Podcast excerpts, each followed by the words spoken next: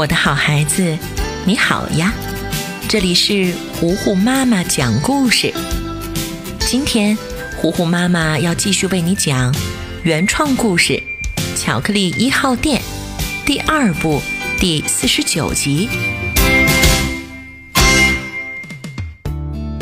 这天，小呆正在森林里蹦蹦跳跳的散步，突然被兔子妈妈给拦住了。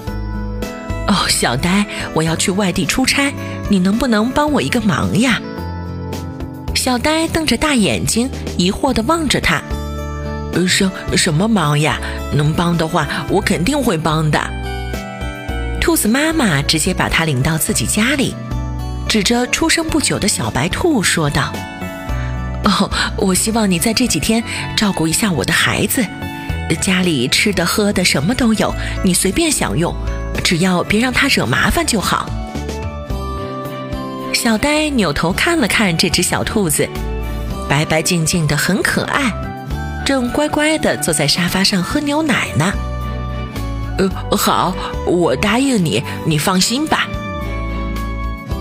兔子妈妈看见小呆这么爽快，非常感激，又从钱包里拿出一些钱塞给小呆，然后安安心心的离开了。小呆握着钱，心想：“呃，用不着这样吧？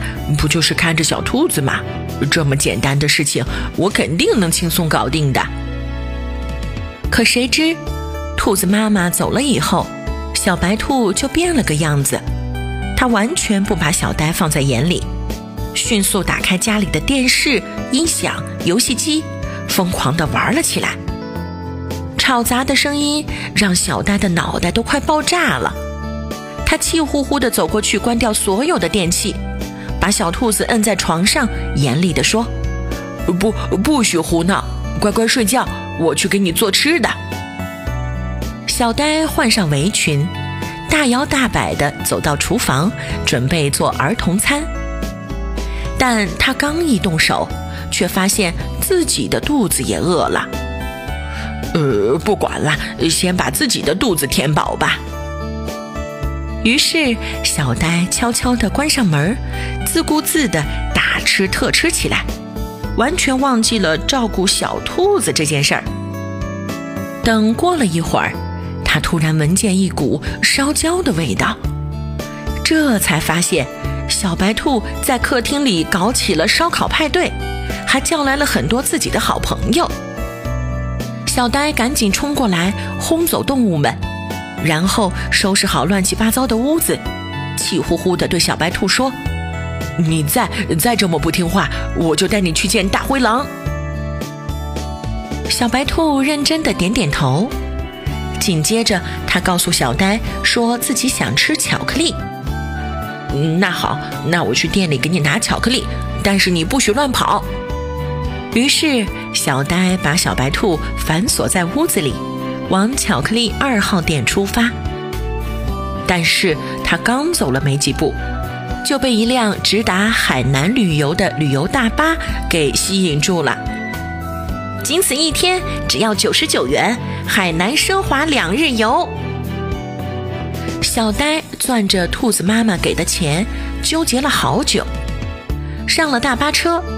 上车以后，他立刻给卷毛可可打了个电话：“可可，帮我照顾一下小白兔吧，我现在已经坐在车上要去度假了。”可可非常惊讶，把小呆劈头盖脸地骂了一顿，可是又无可奈何，就接下了这个艰巨的任务。眼看着已经快八点了，再不去，小白兔就要挨饿了。可可赶紧带着巧克力跑到小白兔的家里，却发现屋子里空无一人。他找来找去，看到了一张小白兔留下的字条：“我离家出走了，不要来找我。”卷毛可可看完以后，顿时心里一颤：这大晚上的，该去哪儿找小白兔呀？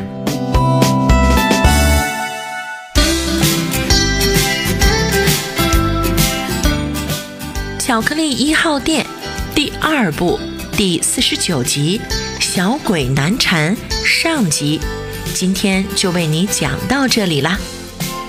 我的好孩子，我是最会讲故事的糊糊妈妈。如果你喜欢我，欢迎你来微信上找我做好朋友。